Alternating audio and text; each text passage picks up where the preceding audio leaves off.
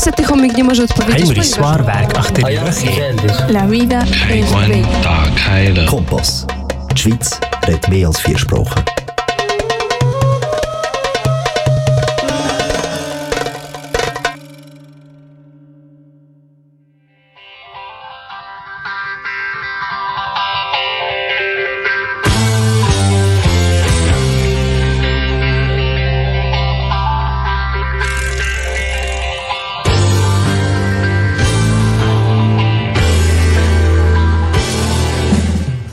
Dragi slušalci, dobrodošli u radio emisiju Krug na srpskom jeziku.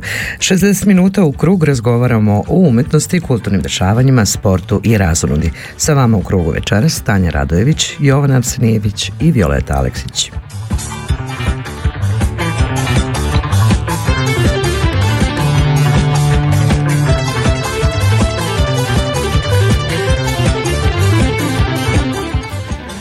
Dragi slušalci, dobro veče i dobrodošli u Radio Krug. U narednim minutima informisat ćemo vas o kulturnim događanjima u Švajcarskoj i celom svetu. Slušajte nas na talasima kanala K. Program emitujemo na frekvencijama 94,9 MHz, područje Baden-Wettingen 92,2 MHz, područje Zofingen-Olten 103,4 MHz. Pratite nas i na internet stranici www.kanalk.ch kao i na našoj stranici www.radiokrug.ch. Naravno, pratite nas i na Facebook stranici Radio Krug. Iz kruga o krugu u krugu. Uživajte!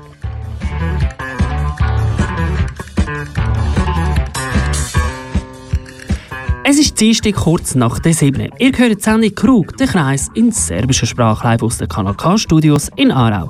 Während der restlichen 58 Minuten informieren wir Sie über die Kulturereignisse, Kulturleben in der Schweiz und aus der ganzen Welt mit interessanten und spannenden Berichten. Natürlich auch mit interessanten Gästen live im Studio oder live eingeschaltet und mit eingepackt mit ganz guter Musik.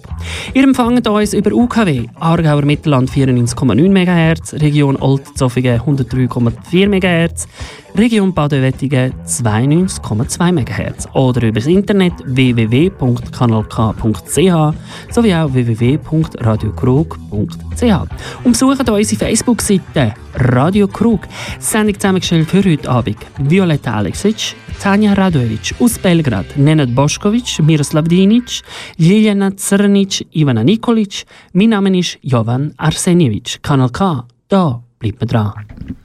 Dobro večer drugari, dobrodošli u emisiju Radio Krug. Evo nas opet sa vama u krugu dobrih vibracija. Obećavamo vam dobar provod uz Kanal K i vaš Radio Krug, a večeras putujemo za Kikindu, gde ćemo upoznati Milana Vašalića, a koji će nam predstaviti jedinstvenu rock and roll grupu Roj. Zatim putujemo za Beograd, gde će nam Dejan Grujić i Ljiljana Crnić predstaviti Ivana Makragića. Podelit ćemo sa vama aktualne vesti iz umetnosti, sporta i razonode, ali ćemo morati kao i u svim dosadašnjim emisijama dotaći i neizbežnu temu COVID-19. Sa vama i nama večeras 60 minuta iz kruga o krugu. Krug o umetnosti, sportu i razonodi. Tanja Radović, Jovan Arsenijević, Miroslav Dinić, Ljiljana Crnić, Dejan Grujić i moja malenkost Violeta Aleksić. Ostanite sa nama jer ste na pravom mestu. Dobro večer vam želi vaš Radio Krug.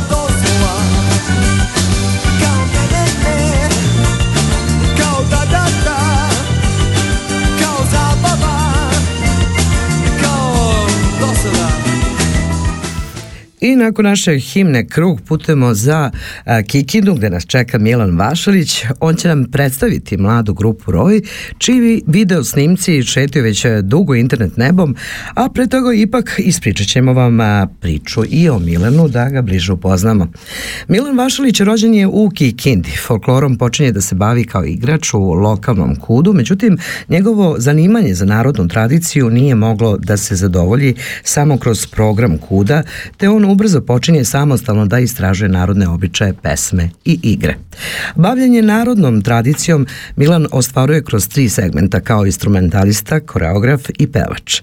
S ponosom ističe da je samouki svirač na čak 12 arhaičnih instrumenta, žičanih i duvačkih. Učesnik je brojnih e, festivala na kojima je svirajući otrgao i zaborava instrumente kao što su diple, gajde, različite vrste tambura, e, čurlik i mnoge druge. Potvrdu za svoje zalaganje i muzičku umeće dobio je i pobedom u prvom ciklusu takmičarske emisije Šljivik, emitovano je na RTS-u. Titulu čuvara narodne tradicije dobio je u kategoriji sviranja na narodnim instrumentima. Kao koreograf i instrumentalista na gajdama i diplama osvojio je tri puta za redom prvo mesto u Valjevu na festivalu Zlatni opanak. Jedan je od realizatora projekata očuvanje vrličkog kola i dipala koje je zaštićen na listi nematerijalne kulturne baštine Srbije po UNESCO-voj konvenciji naravno. Ovaj projekat je kroz svoju ličnu koreografiju sa Kudom Krajina predstavio na festivalu u Valjevu i tom prilikom koreografija je osvojila prvo mesto u kategoriji tradicionalnog folklornog stvaralaštva. Najmlađi je nosilac majstorskog pisma za umetničko sviranje gajdi. Ovo izuzetno priznanje uručeno mu je aprila meseca 2014. godine na već pomenutom festivalu Zlatni opanak na kojem se 2008. pojavio pojavio kao debitant u takmičarskom smislu. Specifičnu tehniku sviranja na narodnim instrumentima Milan prenosi i mladima. Nesvakidašnji časovi pevanja i sviranja mnogim pevačkim grupama i pojedincima doneli su brojna priznanja po obrazovanju vaspitač, pored posla prosvetnog radnika u predškolskoj ustanovi Dragoljub u Dički u Kikindi, paralelno je radio kao koreograf u nekoliko kudova u Banatskom velikom selu, zatim Novim Kozarcima, Ruskom selu, a stalni je saradnik kuda Krajina iz Beograda.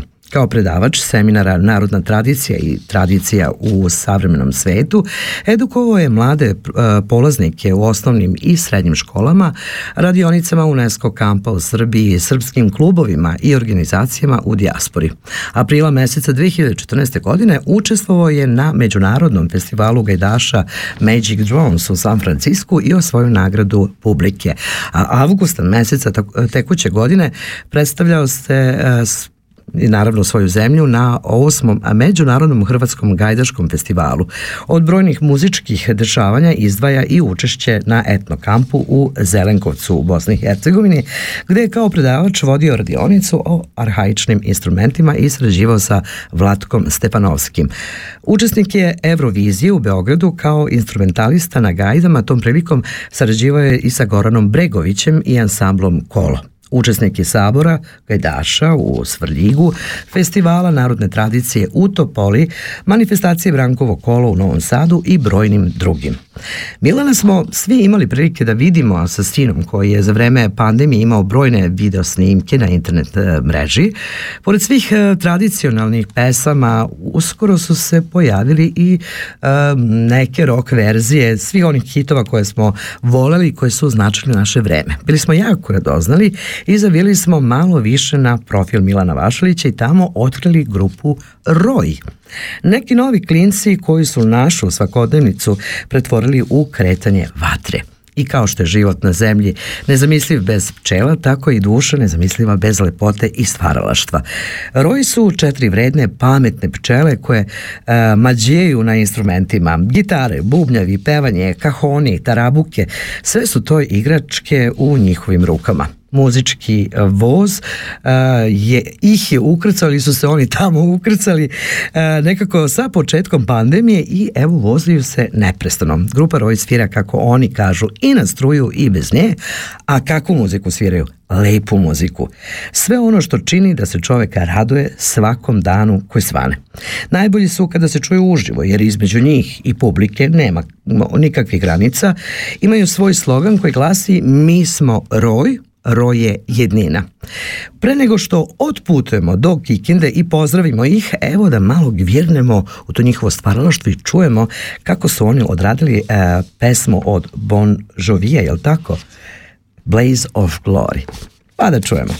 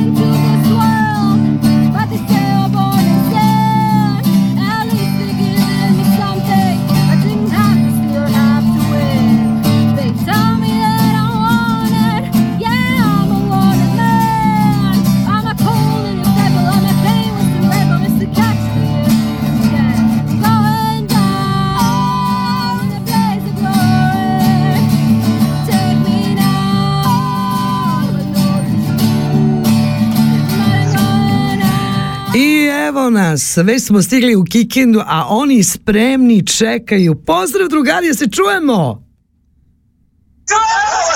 Jej! To, pa dobrodošli vi nama u krug. Boja snašni, hvala. E, kad ste već spremni tako i svi u elementu, ajde da čujemo svirku odmah, jel može? Može. To, idemo. Može. Može. E.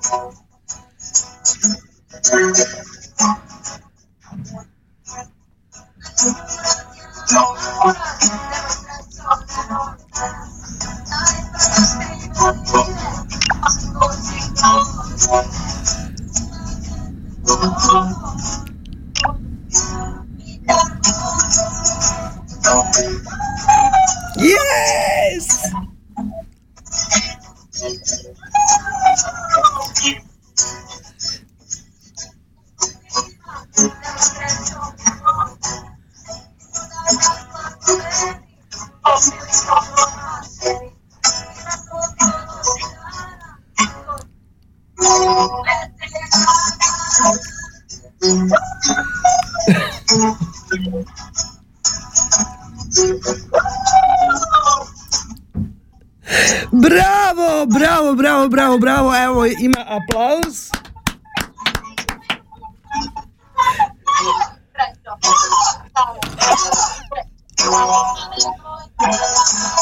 Bravo!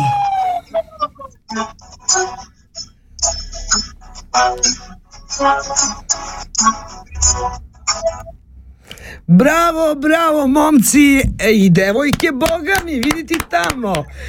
Veliki aplauz za drugare, malo ste se lošije čuli, ali mi smo uživali, evo, već smo ovde džuskali sa vama. Pa kako se, drugari? E, sad ćemo prvo, uh, Malkice, da, pričamo, Milane, si tu? Pa ti uživaš, čoveče. Gviri onako. E, imaš veliku privilegiju, moram da ti kažem, pa ti si sa pravom družinom tamo i vidim da se odlično slažete, pratimo vas i par puta smo podelili takođe vaše klipove na našu stranicu, onako, jedva smo čekali da neko kaže, jel možemo mi i onda stiže poruka i mi smo obe ručke to prihvatili. E, koliko vas ima, drugari? Ja, ja verujem, verujem u sudbinu i lično smatram da je ništa nije slučajno. Sve se nekako desi s nekim razlogom, neko to gore konce povlači, kako bi rekao naš pokojni Balašević, ja Yes. večnom tu. I ovaj, tako i to, kako smo se mi povezali, kako smo se našli, kako smo se čuli, svakako nije slučajno, a evo i ovi naši drugari koji se druže s vama i za, ja zajedno sa vama, inače ovde ima kompletan stručni štab, onda Ja. su roditelji, navijači, Bravo! Da vidimo, da vidimo. Baka, svi smo tu, ovo je jedna porodična priča, je jedno malo slatko pleme koje uživa u dobroj muzici, koje se lepo slaže i koje voli sve ovo što naša deca rade i mi zajedno sa njima. Znači večera se čitava, čitav tim navijački tu, to je bitno. Vidim da vas ima četvoro. A, kad, je, kad se rodila ideja o roju? Ko priča od vas? Ja. E, samo ti bliže Malkice dođi k nama, da te bolje čujemo, ili Milane ti ćeš bliže njemu. Ovako.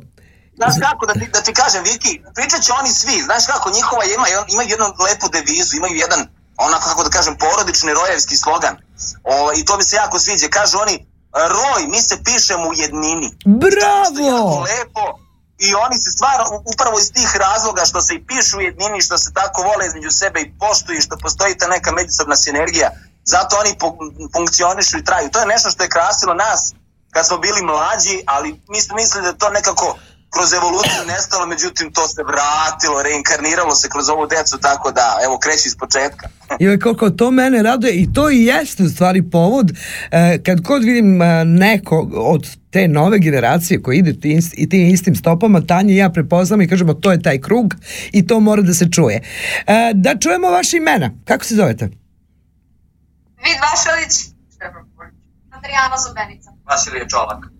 Pa, znate šta, mnogo ste lepi i slatki, ovako kad vas vidim, pravo, onako grupa i to, pazi, ovo je šešir, pa svaka čast. I da čujemo, bila je tvoja ideja da se grupa osnoje, je li tako?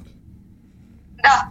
Koje godine to? Znači, mi smo, mi smo drugačiji od naših vršnjaka, posebno zbog pristupa muzike i životu. Ja sam imao ideju da mi napravimo band jer smo znali da ćemo mi uspeti u toj priči zato što smo posebni.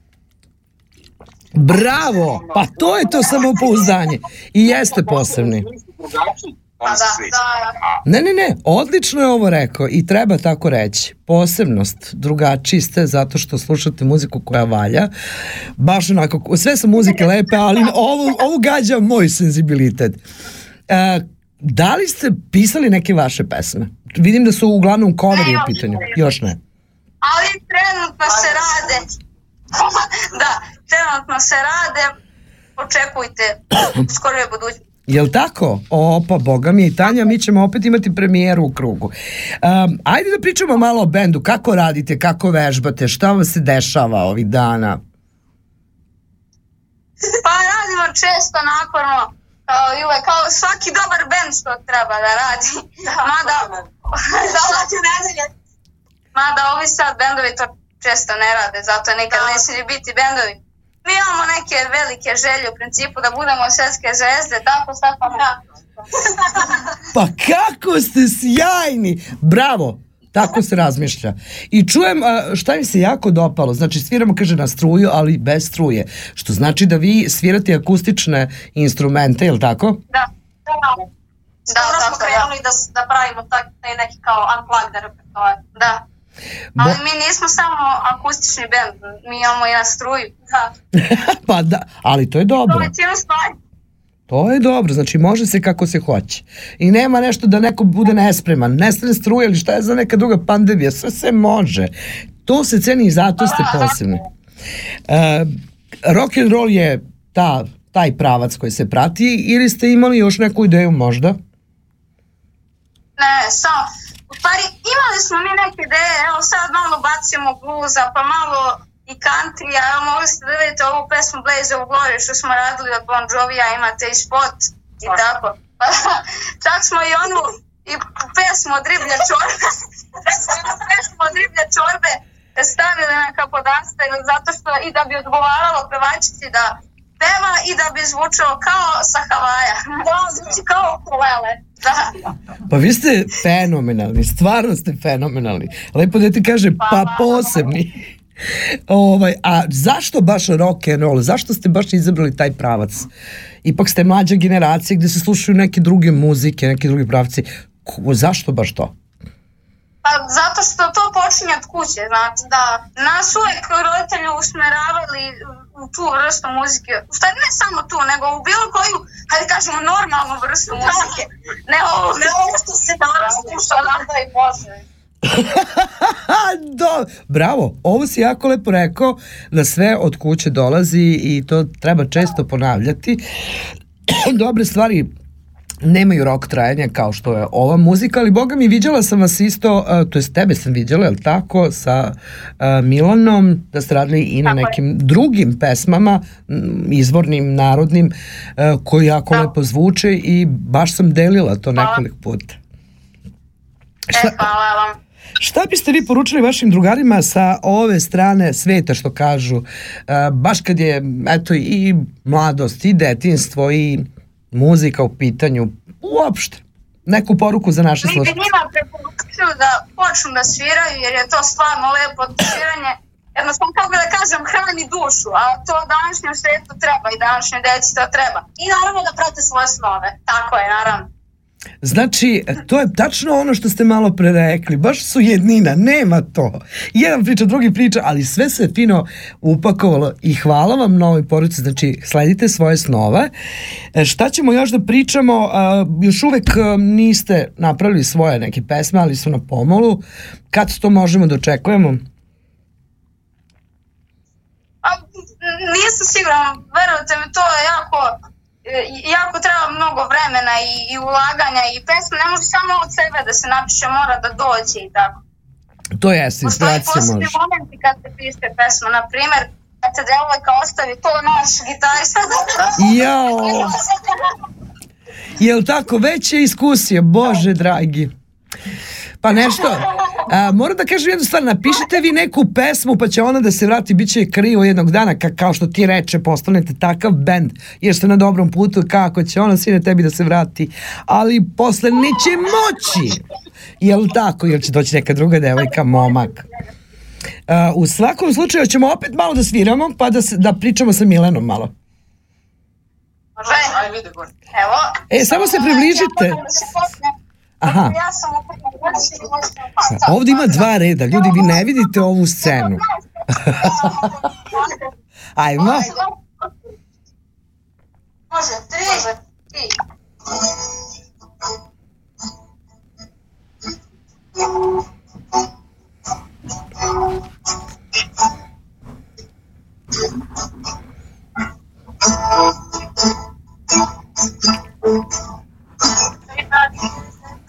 Jako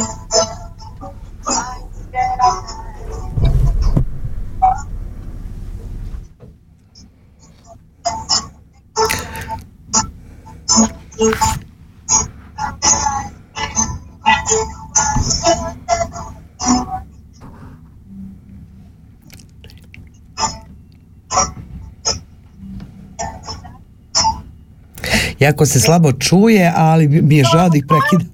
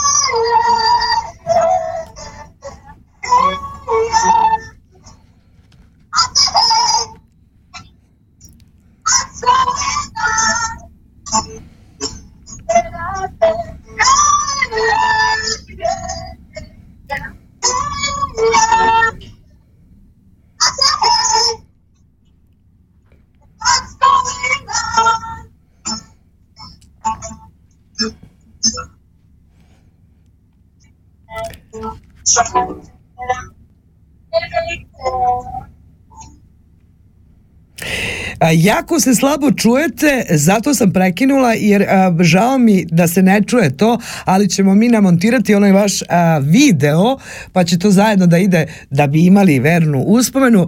A, evo još jednom aplauz.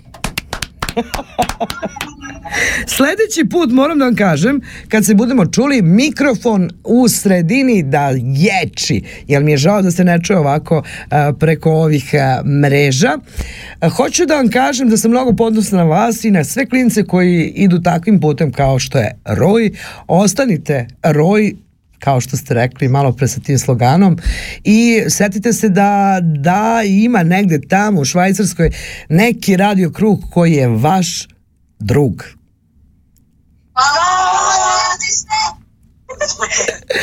Divni ste, Milane. Znaš da ti zavidimo. da ti kažem Vikice da i treba. Ja uživam svaki dan, ja se podmlađujem, znaš. Ja se vre, svaki dan reinkarniram, ujutro i uveče. Znači, neću ostariti nikad, imam tu privilegiju da ću da živim večno. Pa da ti kažem nešto. Hvala ti sine, hvala. Šta je rekao, šta je rekao, nismo čuli? Ovi svi čupavi kosati, ja jedini ćelavi sede, tako da, znaš, pa sad, sad Pa dobro, jo, čekaj, čekaj da dođeš ti u tatine godine. Ali polako, mislim, bitno je ostati u duši mlad. Hvala. Kako? Kaže sin, e, e, nas četvoro i tata kao jedan dobar. Hvala. Ja, div! To ja bradu tamo. Pa dobro, to je to. Milene, eh, htela sam da kažem i sledeće, mi smo naše slušalce uputili i tvoj, u, i u tvoju priču i žela bi, bila bi vrlo srećna da u nekoj sledećoj emisiji malo razgovaramo i o tvom životnom putu. Sad smo ostavili najveći deo za naše drugare iz grupe Roj i ja jedno čekam da čujem sledeću numeru. Pratimo vas na YouTube eh, kanalu, ali, jel imate vi stranicu vašu, jel na Facebooku? O, o, oni to oni to uređuju konkretno stranicu na Facebooku nemaju, oni su malo moderniji. Čak sad i u tim tehničkim performansama, oni su to kao Facebook su prevazišli pa su prešli Instagram. Ja. Imaju tamo, ali ja sam ostao još uvijek na Facebooku. Ja bi najradije ostao kod pera i mastila. Joj, ko je, pa znaš šta, mi smo ta neka generacija koja se teže malo Pa snalazi na ovom internet nebo, ali. M, Neke stvari, moramo da kažemo, učimo od njih i to je dobro. Tako je, stvarno. U svakom slučaju zapratit ćemo vas na Instagramu, ali bi bilo, bilo, bilo, bilo bi lepo, bilo, bilo, bilo, bilo bi lepo, kako sam počela da muca, pa vidim ovu lepotu, pa bi ja pevala sa njima, pa bi došla tamo, pa ne mogu. Vidite, pazi, kogod želi da peva može da sa njima može da ih nađe na YouTube-u. Znaš, ima, imaju oni poprilično. Tamo može čak njihova cela geneza razvoja. Od nekog poče, početka pa do danas. Ali pazi, ako hoćeš, ako imaš prostora, možemo o tome da porazgovaramo kako je počela cela priča i kako se ona naprosto i razvijala. Dakle, ideja, kako šta i kako su se oni uopšte našli u tom nekom krugu da bi se pojavili kod tebe u krugu. Pa ka, ajde da pričamo sad o tome, mene zanima, ja sam malo prepitala. Kako ste došli na ideju uopšte se sakupate? Pa, znaš kako, ovaj, sad ću da ti kažem, ovaj, e, ideja koliko god da možda izgledala na prvi pomen, pom- pomen kao namenske organizovana, znači rodila se iz nečega, ono, kao cvet, kao, kao Tako. biljka, kao mlado drvo, mora iz nekog semena. Pa bi jednostavno, kada je počeo ovaj haos i ovaj raspad sistema po celom svetu, znaš kako, naj, prvo, na ti ćemo preći. Prvo Naravno, Strada, prvo strada neka duhovnost, prvo strada kultura e, i na kraju sve se svede na prodavnicu, na, na radna mesta i na krevet. A u stvari život je sve ono između. Pa kad smo stvari shvatili i svi mi zajedno ovde prisutni, naš, odnosno roditelji ove dece, da ovo baš i nije dobro za njih, da nije dobro da je ovo po katastrofalnoj pogibini, kud ode njihove najlepše godine. Pa hajde nešto da se preduzme. A inače, vidi rekao, dobar čale, lepo je što mi sviramo ovo tradicionale, ja to volim, on zaista to i voli, ali meni treba neko moj. Neko moj je podrazumevao, neko njemu sličan, neko njemu srodan. Mislim, mi, mi živimo u jednom malom mestu pre Kikinda, ovo svako svakom kum, rođak i brat, svako svakog zna. Što je to lepo? A, a, pa da, ali tako, tako da smo se naprosto prepoznavali po tome. Nema mnogo ovakve dece. Onda smo znali naprosto ko kako razmišlja. Jedan dečak je svirao bas, Stefan, to je rekao moj suprug, da kaže, gledaj Stefan svira bas. E, Čolak svira gitaru i onda sam ja krenuo da ih mobilišem. Ja sam u sve u auto. I, znači, nije trebalo mnogo. Samo je trebalo da im kažete, deco, a da probate sami bravo. probali sami, mi smo se izmakli, oni su nastavili dalje, naše da uživamo, a oni da stvaraju i to je to. To je ukratko priča o roju koja traje, mislim, trajeće večno, jer ovakvi, ovakvi spojevi naprosto je grota, što bi rekle babe, ovaj, grota da se to pokvari. To treba da Jo. traje na mnoga je ljeta, pa Bože zdravlja, neki svojim klincima prenosi. I jednog dana, Milane, kad oni budu tako nastupali, ono, dve, tri stolice u prvom redu, a mi onako kljakavi dođem i kažem, e, kad se, se samo setim. Ka, ba, ba, kaže, kaže Vasilij, naše gitariste, ovaj, tata, kaže, jedva čekam da kupim pribor za pecanje i dodam da pecam, da znam da čime mi se dete bavi, da je srećen i zadovoljen u životu. A to je ono stvari što treba da bude cilj svih roditelja. Da su oni srećni. Ja kad sam Dakle. pitao njih šta ćete biti kad porastete, kažu oni srećni. E to. Jao, Ne divno. možete oći, samo budi srećni. Kako, e, to je tačno ono što si rekao na početku našeg razgovora, izrodili su se neki novi klinci koji polako oživljavaju sve one naše ideale na, sa kojima smo mi odrasli. Bio je tu neki jaz, osetili smo mi to baš na sceni uopšte, ali svaki put kad ovo vidim, meni je puno srce, jer smo pratili razvoj malog Johnija Rankovića, pa onda sad grupa Roj ima još takve dece i u Hrvatskoj i u Bosni i Hercegovini koje smo znali da propratimo i stvarno sam ponosna na vas, deco, jer umete da prepoznate ono što je dobro. Naravno da svako mora da, da ima taj neki lakat koji ga gurne kao vetar u leđa, ali to smo svi mi trebali, zna Milan. Tako da mi je drago što smo se ovako našli u ovom krugu i uh, uvek ste rado viđeni gosti u našoj emisiji. Pratit ćemo, vam kao, e, pratit ćemo vas kao što sam rekla i volio bi da se družimo ono, bavije kova što kažu. Kako su divni. Milane, e, mi se čujemo u nekim narodnim, e, narednim emisijama, volao bi sa tobom da razgovaram i o tvom životnom putu, kao što sam rekla.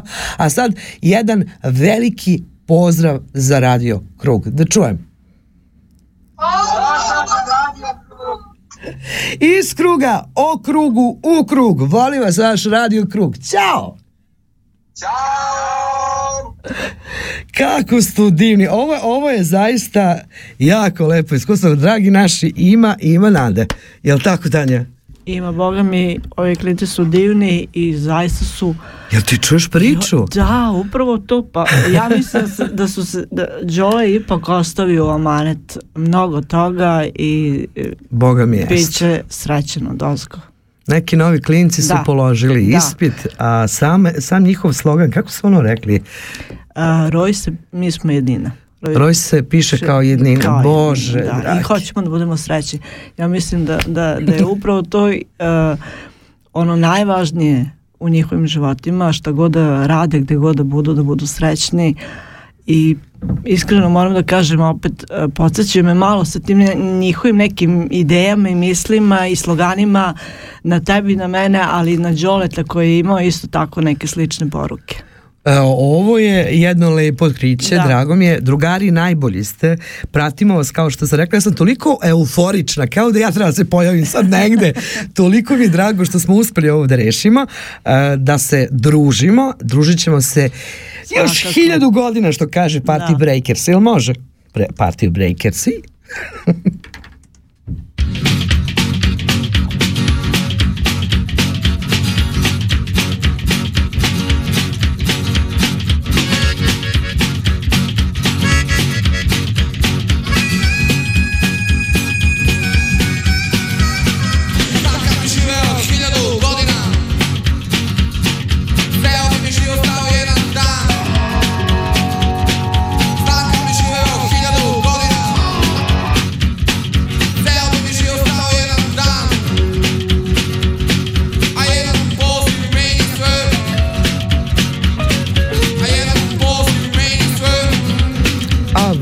leti 34. minut.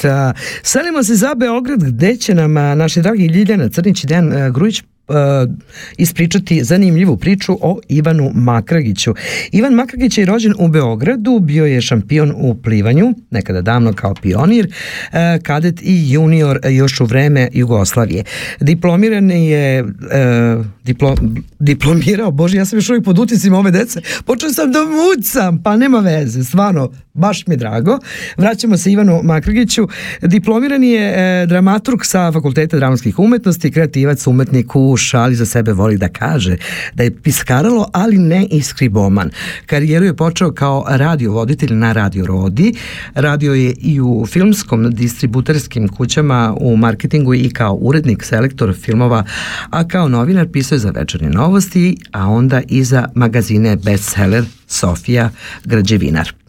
Kao scenarista iskustvo je stekao na popularnim show programima, bio e, je filmski urednik i dramaturg na nekoliko televizija u Srbiji. Radio je na nekoliko predstava u svojstvu asistenata reditelja i samostalnog reditelja jedne monodrame. Inače radi u agenciji Tanjug u redakciji kulture i to nije sve. Ivan je jedan od e, čelnika portala Music, e, Music Pro, Pocket Jesam ja to dobro rekla? Music Pocket, koji prati muzička dešavanja, pa ko zna, možda će jednog da, dana da piše i o Roju najverovatnije, kako smo se zadihali, mi smo skakali ovde uz klince, ali jedva čekam da čujem priču o Ivanu Makragiću i on će mi oprostiti na ovim silnim greškama. Dešava se, takve su, takve su uslovi u živom programu. Idemo da čujemo priču o Ivanu Makragiću. Dobroveče iz Beogradskog studija Radio Kruga upućujem pre svega slušalcima naše emisije, potom Tanji Radojević, ali i tebi, draga Violeta. Želim da večeras oslušnemo razgovor koji smo Ljiljana Crnić i ja zabeležili sa jednim mladim i veoma zanimljivim čovekom. On je razgovarajući sa nama podelio neke svoje stavove, viđenja i komentarišući našu stvarnost, opisao zapravo svoj život koji je satkan od borbe za promociju lepe reči, dobre pesme, kvalitetne pozorišne predstave ili sjajnog koncerta. Ovo je ta priča koju slušamo u nastavku programa. Kad vas neko pita da mu se predstavite, šta biste mu vi odgovorili, odnosno ko ste vi? Ivan Makragić, diplomirani dramaturg sa Fakulteta dramskih umetnosti, ali osim te struke, pisanja scenarija za razne formate medije, što pozorište, film, televizija, volim da se bavim i novinarstvom. Kao neka, da kažem, druga ljubav i da nisam upisao FDU iz prve, ja bih zapravo išao na novinarstvo kao neka moja druga želja, a da nisam uspeo recimo i tu, onda bi bila književnost. Dramaturgija na FDU je nekako spojila sve te ljubavi, ljubav prema sceni, prema pozorištu, filmu i televiziji, a opet tu ima i novinarstva jer vas tamo uče da radite kritike, analize, analize filmova na neki novinarski i publicistički način. Ja sam u neku ruku svestran, ali opet sve vezano za pisanu reč, mada nisam skriboman. Ljubav prema lepoj reči prati vas iz mladih dana. Možete li da nam se za početak pohvalite šta je to što ste sve radili u vezi sa lepim rečima? To je neki baš rano detinstvo bilo, kad kažem rano, nek, već osnovna škola sam napisao neke skečeve za školske priredbe. Jer ta bila neka đačka ljubav se zvala predstava koju sam ja nastavljao, jer su to bila neka vrsta skečeva i to je negde moj prvi susret sa pisanjem i nekoj vrsti realizacije, ali na nekom mikronivou. Nakon toga sam ja želeo da se bavim nečim što ima veze sa filmom, jer sam veliki filmofil i onda sam na kraju otišao na FDU želeći zapravo da se bavim režijom, ali onda sam shvatio da ja zapravo više želim da se bavim nečim što je kreiranje priče, dijaloga i svega. E, posle diplomiranja više me svet odveo u pisanje televizijskih show programa koji su e, dosta gledani. Tako da sam ja potpisivao Da li ste pametniji od Đaka Petaka, Sve za ljubav, gde sam bio kao scenarista, ona humanitarna emisija Kuća od srca i od ovih, da kažem, još nekih novih serijala je bila Prva bašta Srbije. U vaše interesovanje ubraja se i sport, plivanje je vaša velika ljubav. Jeste, plivanje, moja velika ljubav, sad iz ove perspektive posmatram ceo taj period kao neki potpuno prošli život. To je jedna, da kažem, zanimljiva stvar, jer je čak i jedna emisija snimana, koja se baš zvala Ko je Ivan Makrgić. Išla je na RTV Beograd. Tu sam ja bio ono što jesam, a specifičnost toga je bila upravo to, zato što je bila neka saobraćena nesreća kad sam ja bio baš klinac i odmah su rekli da je najbolje da se bavim plivanjem kao neka vrsta terapije i onda se ta terapija zapravo pretvorila u trening, trening u takmičenje i takmičenje u eto, osvajanje medalja u to vreme. To pričam, kažem, neki period 91. druge, treće godine. U toj nekoj našoj ex-ju, odnosno na prelomu SFRJ i, i ostalih, sam osvajao medalje, bio prvak države, sticam okolnosti sam eto, otišao na FDU i prosto nije moglo više da se time bavim aktivan. E onda se desila ljubav prema muzici koju ste vi pretočili u rad na jednom vrlo značajnom portalu nas. O čemu je reč? Kako sam se bavio ranije novinarstvom još u novostima, e, ja sam baš pisao isključivo kulturu i to je bilo baš film, muzika, pozorište. Volio sam uvek sa prijateljima da odlazim na koncerte i falilo mi je da nakon koncerta ne bude da budem samo neki običan gledalac, nego da budem neko ko će bar neki utisak dati o koncertu. I jako mi je to falilo i onda su ti tekstovi zapravo izlazili kao najobičniji Facebook, moj profil, odnosno na mom nalogu ja ispišem čitav jedan izveštaj kao neka vrsta teksta koji bi se u bilo kom magazinu pojavio. I onda su se razni ti magazini, prvo je bio jedan glas ba iz e, Bosne i onda se pojavio Music Pocket koji mi je dao urednik, ko osnivač koji je to radio, mi je dao potpuno slobodu da to bude neka vrsta mog bloga, kolumne, potpuno autorskog rada da ja tamo objavljujem apsolutno sve. Od intervjua, izveštaja sa koncerta, autorskih tema, nekih kolumni, ta neka velika moja želja za pisanjem se nekako preselila i u taj svet muzičkog novinarstva kao opet neka vrsta moje kreativne slobode. I pisani mediji su bili u sferi vaših interesovanja, čini se da ste se i tu odlično snalazili. Kako je nekako ispalo da kada sam u pisanim medijima pišem onome što poznajem. Osim nekih magazina koji sad da kažem nisu relevantni za, za ovu priču, ali sam se bavio tom nekom strukom tema koje me zanimaju film, pozorište, muzika, pop kultura, zabava, dakle sve nešto što je meni jako blisko. Trenutno sam angažovan i u novinskoj agenciji Tanjug, baš u redakciji za kulturu.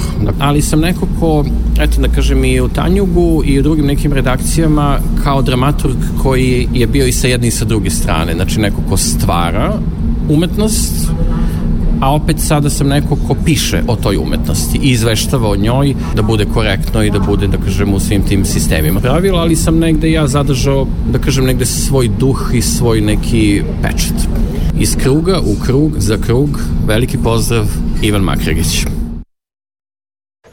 Bravo, veliki pozdrav za tebe Ivane, hvala našem dragom Dejanu Grujiću i Ljiljani Crnić, kako se ovdje na druženje, danas je neki poseban dan i eto da se može ovako zagrljem sve rešiti, ja bi to tako rado, pogotovo nakon dana sa ovim e, novim informacijama, jel tako Tanja, o covidu koje nas svaki put onako spotaknu, a mi se da. radujemo kao proleće, lepo vreme, sad ćemo svi da se družimo, a ono međutim... Ono, stoji tamo neka ovaj, stepenica ili ne znam, neki ležeći policajac koji nas sapleti u mislima i u željama. Ajmo mi bombu u grudima, pa valjda će da krene na bolje.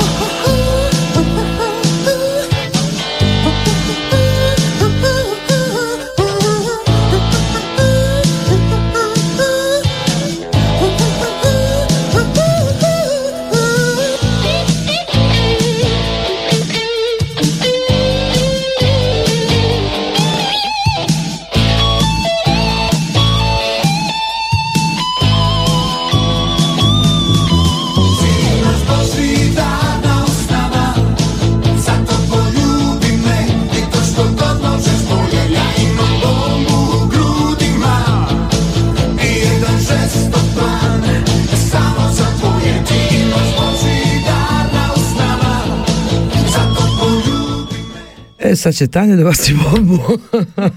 Obraduj nas kad te molim. Nekako danas nam posle onog sunčanog dana treba još lepih a, vesti. Pa... Udahnu ona duboko i reče, uh. I reče ovako. Uh, pa evo da kažem da je broj uh, novozaraženih osoba u Švajcarskoj zadnjih, uh, slobodno mogu da kažem, nedelju dana, 10 dana stabilan, kreće se između 1000 do 1200. Uh -huh. Da, uh, juče je bilo 1130 novozaraženih osoba. Nažalost, R faktor je još uvijek preko jedinice 1,06. ovaj, od juče su počele da rade prodavnice, kao što znamo Ovaj, da. Mnogi su ih već posetili sigurno. Muzeji, Jesmo. da. Muzeji, biblioteke, vrtovi, sportske događaje sa maksimalnim brojem do 15 osoba, s tim što svi oni sportovi koji imaju uh, kontakt između sportista su još uvijek zabranjeni. Uh -huh. uh, okupljanje na otvorenom je 15 osoba, u zatvorenom je još uvijek 5 osoba, to se nije ovaj, promenjalo. Uh, Naravno, držanje distance i nošenje maski je još uvijek obavezno. Ono što je zanimljivo za prodavnice je to da koncept zaštite podrazumeva jednog kupca na 25 metara kvadratnih, tako da su mnogo veći redovi ispred prodavnice nego što ima kupaca unutra. Što znači, ako vam se žuri, krenite na vreme, da. inače nismo ništa uradili. Inače, nemojte ni da krećete u, u shopping. Bože, sad će da se razvuku onim redovi kao na početku. Pa, jesu. Pa jesu, videla jasne. sam, videla sam. Ovaj, home office i dalje obavezan za sve uh, ovaj, firme tamo gde je to moguće. A, dalje otvaranje i popuštanje mera zakazano je za 22. mart uh, uz prethodnu konsultaciju sa kantonima uh, kantonalnim vlastima koja će se održati 12. marta, a Bundes će nakon toga zasedati 19. Mm -hmm. marta. Između ostalog, bit će odlučen, odlučeno o kulturnim i sportskim događajima sa ograničenom publikom, obavezan home office, sportske aktivnosti u zatvorenom i otvaranje terase i restorana. Um, nešto se razmišlja ako bude dozvoljeno ovaj, ti neko veće okupljanje masovno, tako kažem, mm -hmm. da će broj najvjerojatnije biti do 250. Pa, Ali, i ne može ajde, drugačije da. sad. Mislim, bilo bi nelogično posle svih ovih zabrana da se odjedno, odjednom e, pusti upravo sad. to samo što postoji jedan mali haken, kako bi oni to rekli, da bi se sve to o, ostvarilo. 22. marta Savezno veće postavilo smenice za procenu sledećih koraka otvaranja stopa pozitivnosti trebalo bi da bude ispod 5%, popunjenost jedinica intenzivne nege pacijenata sa COVID-om ispod 250 zauzetih kreveta i prosječan broj reprodukcije tokom poslednjih 7 dana mora biti ispod 1. A, pored toga, 14-dnevni prosek 17. marta ne bi trebao da bude veći nego što je to a, bilo juče, da, 1. Da, da. marta. Što se sveta tiče, u svetu je trenutno zaraženo više od 306.291 osoba. A, Francuska je zatvorila pojedine Granice. delove. A pojedine delove? Da. Ovaj, zbog infekcije. U Češkoj su već uh, za narednih mesec dana uh, je lockdown predviđen. Uh mhm. -huh. U Španiji još uvijek važi policijski čas do, do maja meseca. Uh, U Belgiji lockdown do 1. aprila, Portugalija je takođe pošla svoje mere, u Nemačkoj je još uvek strogi lockdown gde je sve zatvoreno osim prehrambenih prodavnica, a u Austriji su anti-covid mere na snazi do 9. marta. A, Austrija je zatvorila svoje granice sve do, Australija, pardon, je zatvorila svoje granice sve do 2022. godine. O, čoveč. Da. A, u Srbiji posljednjih 24 časa zabeleženo 4157 zaraženih osoba, pa zbog toga medicinski deo kriznog štaba traži vanredno stanje i policijski čas. Ne, ne. A odluka će biti narednih dana. Da li će biti Koliko neće, razlike, da, e, kad ovo mnogo, čujem. Mnogo velikih razlika ima i uh, između zemalja Evrope i uh, Srbije i regiona, tako da Hrvatska, na primjer, otvara sve, ponovo lockdown se briše, mm -hmm. Tako da A Irska, u Crnoj Gori Danska, ne? da. U Crnoj Gori Crna Gora isto- da. Crna Ne. Gora ima Treba izdržati ovo, treba izdržati psihičko čito ovo stanje, jer više, mislim, čak planiranje, planiranja neka, otići bilo gde, mislim, kuda, ne, gde. ne, ne, ne može da se planira prvo zbog tog a, PCR testa koji važi 48 sati, znači ja ne znam, mislim, 48 ili 42? 48 sati. Ok. Ovaj, nekako sve to treba uklopiti, kupiti kartu, otputovati, dobiti test u tih 48 sati. Mhm. I ako kasnite pola sata, vi ste Vi već, ste u već karantinu. problemu. Da.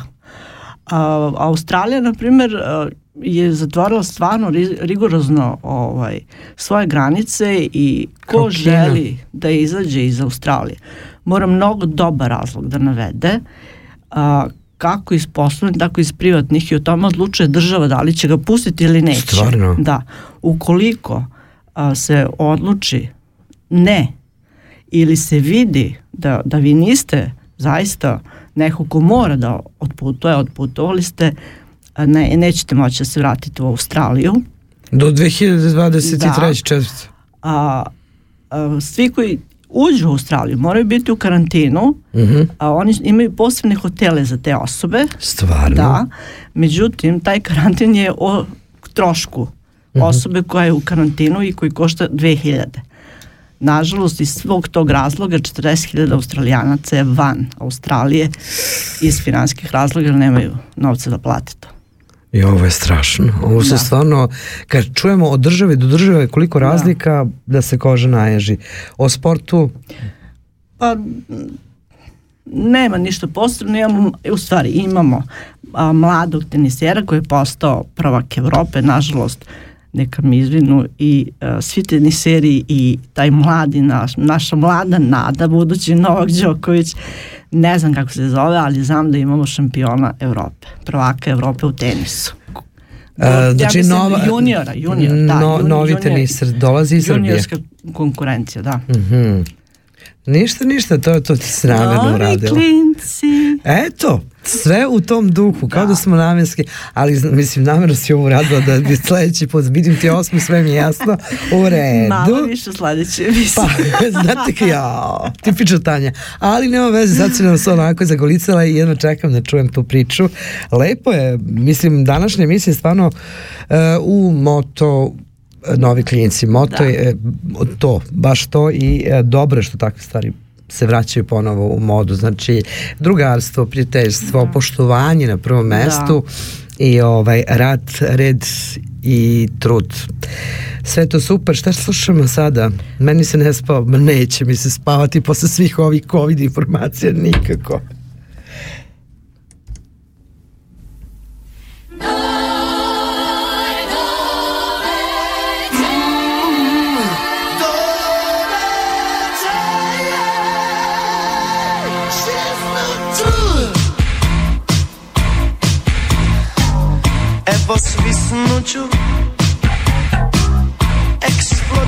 to